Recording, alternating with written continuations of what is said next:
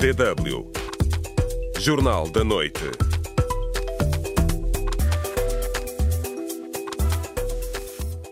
Boa noite. Mudanças estruturais no governo angolano são positivas, mas o problema mantém-se, diz analista. Eu acho que estas mudanças na orgânica do governo facilitam, agilizam, mas não é o problema de Angola não, não é a estrutura do governo. O problema são as políticas. Futuros terminais rodoviários no Niassa geram expectativas na população. É bem-vindo para a população, muito mais para os condutores, para a população daquela área onde vai ser instalada a paragem, aí vão fazer comércio, os outros vão progredir. E Shell anuncia abandono de operações em terra na Nigéria. São estes os destaques da emissão desta terça-feira e eu, Raquel Loureiro, acompanho nos próximos 20 minutos. O presidente angolano João Lourenço voltou a fazer mudanças no seu governo. Das várias alterações estruturais, salta à vista a extinção do Ministério da Economia, cujas funções passam para o Ministério da Indústria e Comércio.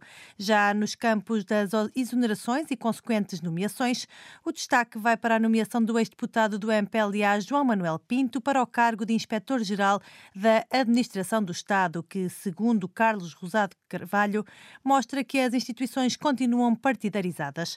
Nesta conversa com a DW, o jornalista e economista angolano começa por explicar a que se devem estas mudanças governativas, na sua opinião. Bom, aparentemente as alterações na equipa económica e mais do que pessoas na orgânica, as pastas económicas do governo, têm, segundo justificação do próprio governo, a ver com uh, algumas uh, inconsistências, alguns conflitos entre o Ministério da Economia e o Ministério da Indústria e, e Comércio. Ali algumas áreas sobrepostas, áreas de menos, talvez menos conflitos, mais áreas de sobreposição eh, em que não se sabia se era economia, se era indústria e, e comércio. Portanto, a parte da economia, do Ministério da Economia e Planeamento, aquela que visa promover o investimento privado, melhorar o ambiente de negócios, que era a parte da economia, agora foi integrada na indústria e comércio. Portanto, passa a haver o Ministério do Planeamento e o Ministério da Economia deixa de existir, que é um bocado incomum. Mas as funções do Ministério da Economia passam para o Ministério da Indústria e Comércio. Portanto, isto, isto é uma questão de nomenclatura. Eu vi um draft do decreto e nesse draft chamava-se Ministério da Economia era isso que esteve inicialmente previsto. Não sei uhum, o que é que mudou okay. à última da hora, mas portanto não há assim grandes alterações em termos de nomes. Há, de facto, em termos de estrutura do governo. Eu acredito que, que a estrutura ficou melhor do que, do que era, embora eh, tenha eh, algumas dúvidas. Preferia ter o planeamento com as finanças e, e preferia que o Ministério se chamasse de Economia e que englobasse também o turismo. Portanto, eh, estas mudanças são mais a, nível estrutural e não estão então a ser vistas como mudanças na sequência de estratégias falhadas, por exemplo, em plena crise que o país atravessa? Pois, enfim, isso é outra coisa. Eu acho que estas mudanças na orgânica do governo eh, de facto facilitam, agilizam, sobretudo esta questão da economia e da indústria e comércio mas não é o problema de Angola não, não é estrutura do governo, o problema são as políticas. E desse ponto de vista, eu não vejo muitas alterações nas, nas políticas económicas e eu acho que a estrutura orgânica do governo ficou melhor, mas se o governo não mudar as políticas uh, uh, e, o, e, o, centro das políticas, não parece que isto possa conduzir a uma melhoria da, da, da situação, porque o, o problema fundamentalmente está, na, está nas políticas Está também na instabilidade governativa, não é? Portanto, muitas mudanças e com muita frequência. O, o caso concreto do Ministério da Economia, que teve quatro ou cinco ministros em, em muito pouco tempo. A, a Inspeção-Geral da Administração do Estado também muda de mãos, passa a ser dirigida por uh, uh, João Pinto Manuel Francisco. Esta nomeação tem estado a ser bastante falada em Angola. O que é que significa esta remodelação também neste organismo? Eu acho que é um bocadinho mais do mesmo. Eh, João, João Pinto é um político, era deputado, é membro do Comitê Central do, do EPLA, Aliás, já Ângelo Tavares também é, é, é, do, é do Comitê Central do, do. Enfim, acho que isto é uma partidarização de, das instituições do, do Estado e, desse ponto de vista, não há mudanças. Ouvimos o jornalista e economista angolano Carlos Rosado de Carvalho e é sobre este tema também que lhe perguntamos o que acha hoje, eh, o que acha das recentes mudanças no governo angolano, algumas que foram também, eh, algum, alguns destes políticos foram hoje empossados. Henrique Simone escreve no nosso Facebook que é o mesmo regime, mudam-se as pessoas e não os ideais do regime. E também escreve o mesmo outro nosso ouvinte. Infelizmente, as nomeações são sempre no quadro da confiança e conveniência política. Assim, o país não avança, é o que acha este nosso ouvinte. Saiba como se pode também juntar ao debate. Pode responder à pergunta do dia no Facebook da DW África. facebook.com barra DW Português. Estamos à espera das suas reações.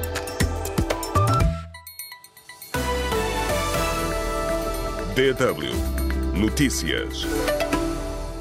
Há novos episódios de violência extremista na província moçambicana de Cabo Delgado. Relatos da população indicam que o grupo terrorista, que tem protagonizado ataques no norte do país desde 2017, ocupou desde domingo o posto administrativo de Mocojo, distrito de Macomia.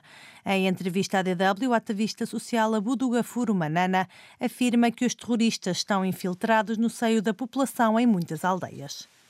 De lá para cá ainda não tivemos uma informação que eles, na verdade, ocuparam por sua totalidade a Moncocho, mas estão infiltrados dentro da sociedade, sim estão.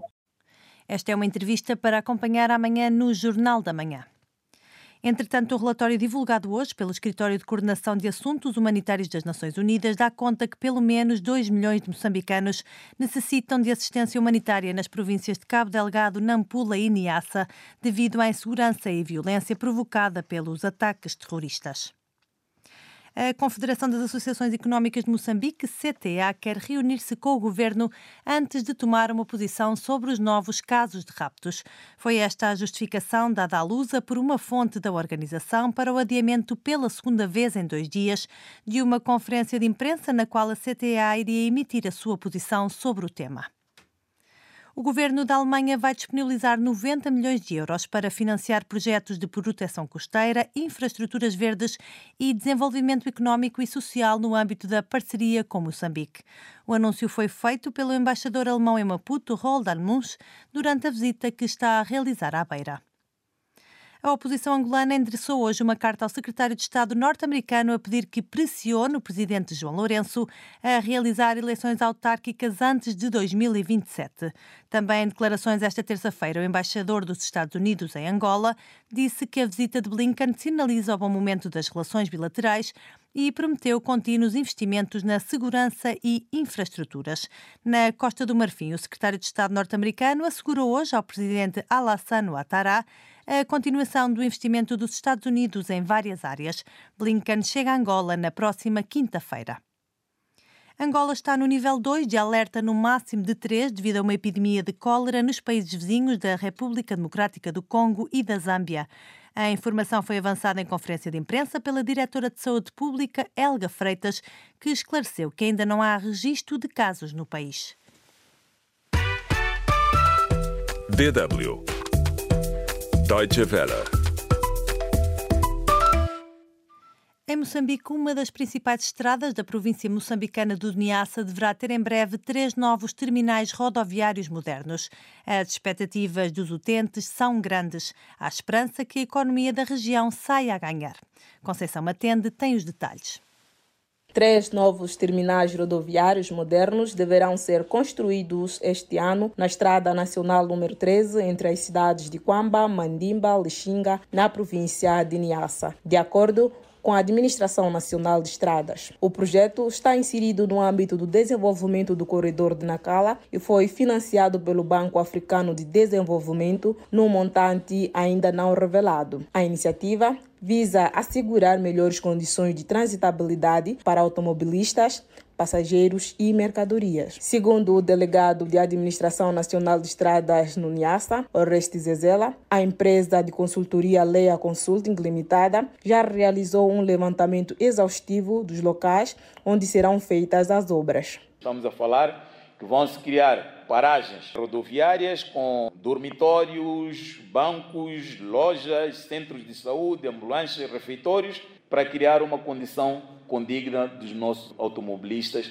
no âmbito do corredor de desenvolvimento de Nacal. E neste momento está em curso a elaboração do projeto executivo para passar uh, o concurso para a empreitada deste projeto. A Estrada Nacional número 13 é o ponto principal das rotas comerciais nacionais e com os países vizinhos de Interland e tem registrado maior fluxo de transportes de passageiros e de mercadorias. Michak Lucas, morador de Lixinga, a capital de Niassa, conta que o projeto irá ajudar bastante ao evitar, por exemplo, certos tipos de criminalidade. E esta iniciativa que a Administração Nacional de Estradas está aí a trazer vai ajudar-nos a podermos resolver alguns dos nossos problemas, como casos se nós sofremos roubos, temos já a polícia perto de nós. Se estarmos doentes, temos postos de saúde já próximos de nós. Isto vai ajudar e é uma iniciativa de louvar e é mesmo bem-vinda. Faria Bílio, transportador interprovincial, afirma que as paragens modernas poderão ajudar a impulsionar a economia do país e a proporcionar o bem-estar dos condutores.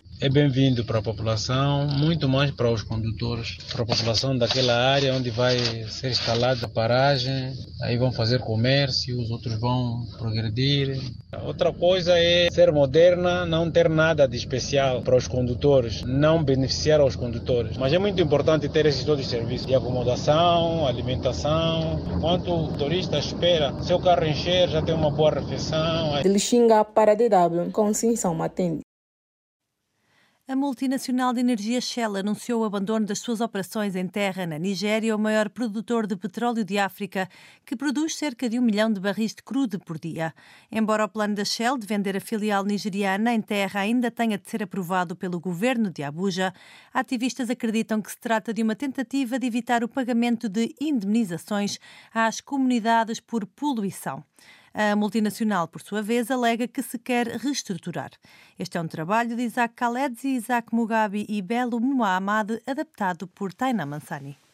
A multinacional britânica do setor de energia, Shell, está sob escrutínio por causa das suas operações na Nigéria e da poluição resultante dessas, especialmente no delta do Níger, que é rico em petróleo. A empresa anunciou que pretende vender a sua filial nigeriana em terra num negócio avaliado em 2,2 mil milhões de euros. Os compradores foram designados por um consórcio chamado Renaissance, composto por quatro empresas de exploração e produção sediadas na Nigéria e um grupo internacional de energia. O negócio está ainda sujeito à aprovação do governo nigeriano, mas a Shell afirmou que não abandonará completamente o país africano. Porém, ativistas no local disseram à DW que consideram o plano de desinvestimento em terra da Shell como uma tentativa da empresa evitar assumir a responsabilidade pelos danos resultantes da poluição.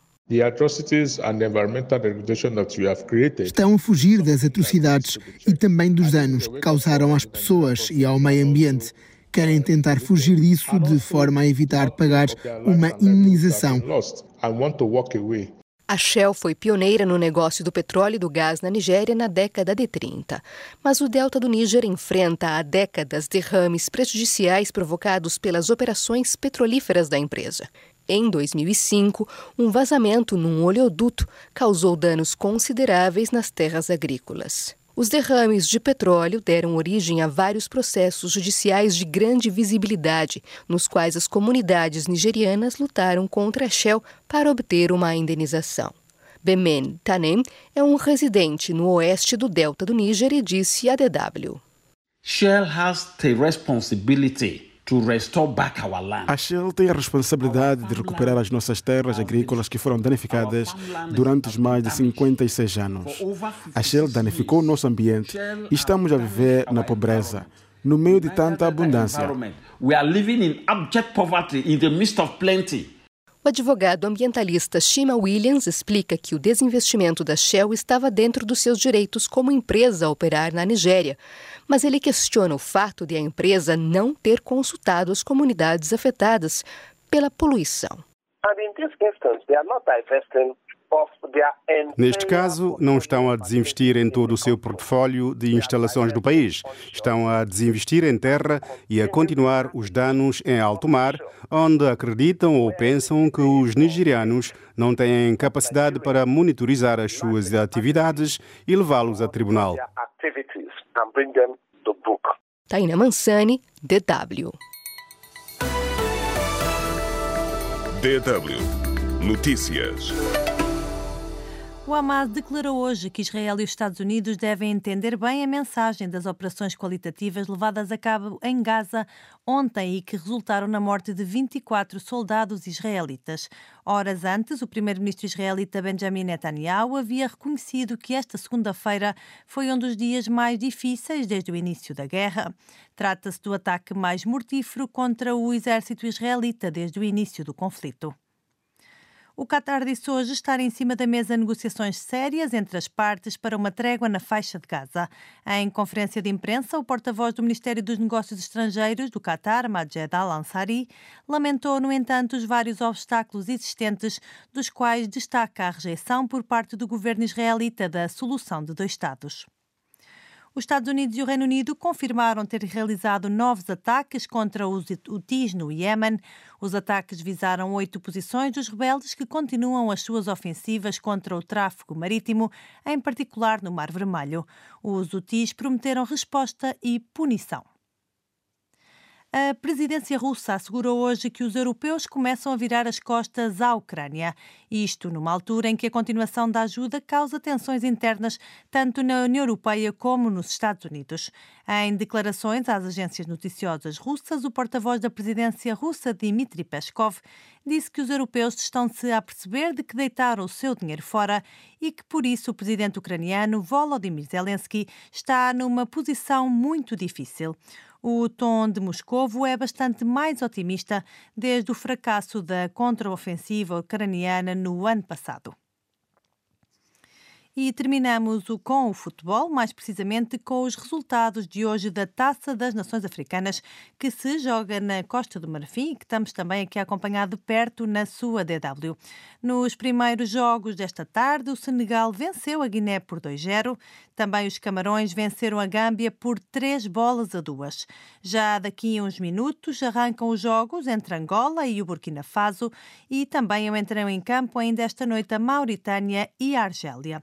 Relembro que, mesmo que os Palancas Negras percam esta noite, já estão apurados para os oitavos de final, pois serão um dos quatro melhores terceiros classificados e, por isso, passam já à próxima fase.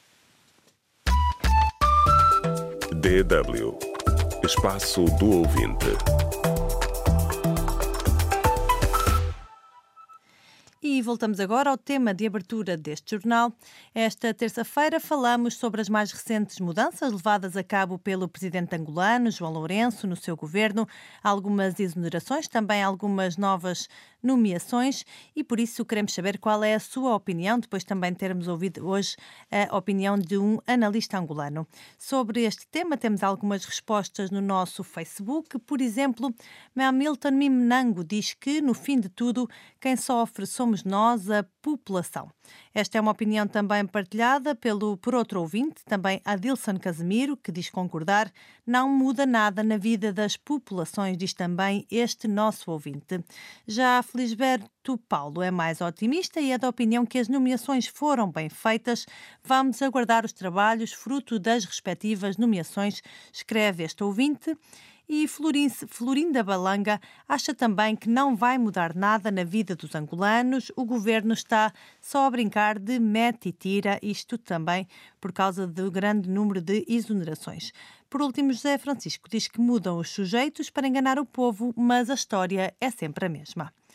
O espaço do ouvinte de hoje fica por aqui. Muito obrigado por todos os comentários e por terem estado mais uma vez na nossa companhia. Já sabe, dw.com.br português é o site onde pode sempre consultar a informação atualizada. Da minha parte é tudo. Nós voltamos amanhã de manhã. Até lá, tenha uma ótima noite.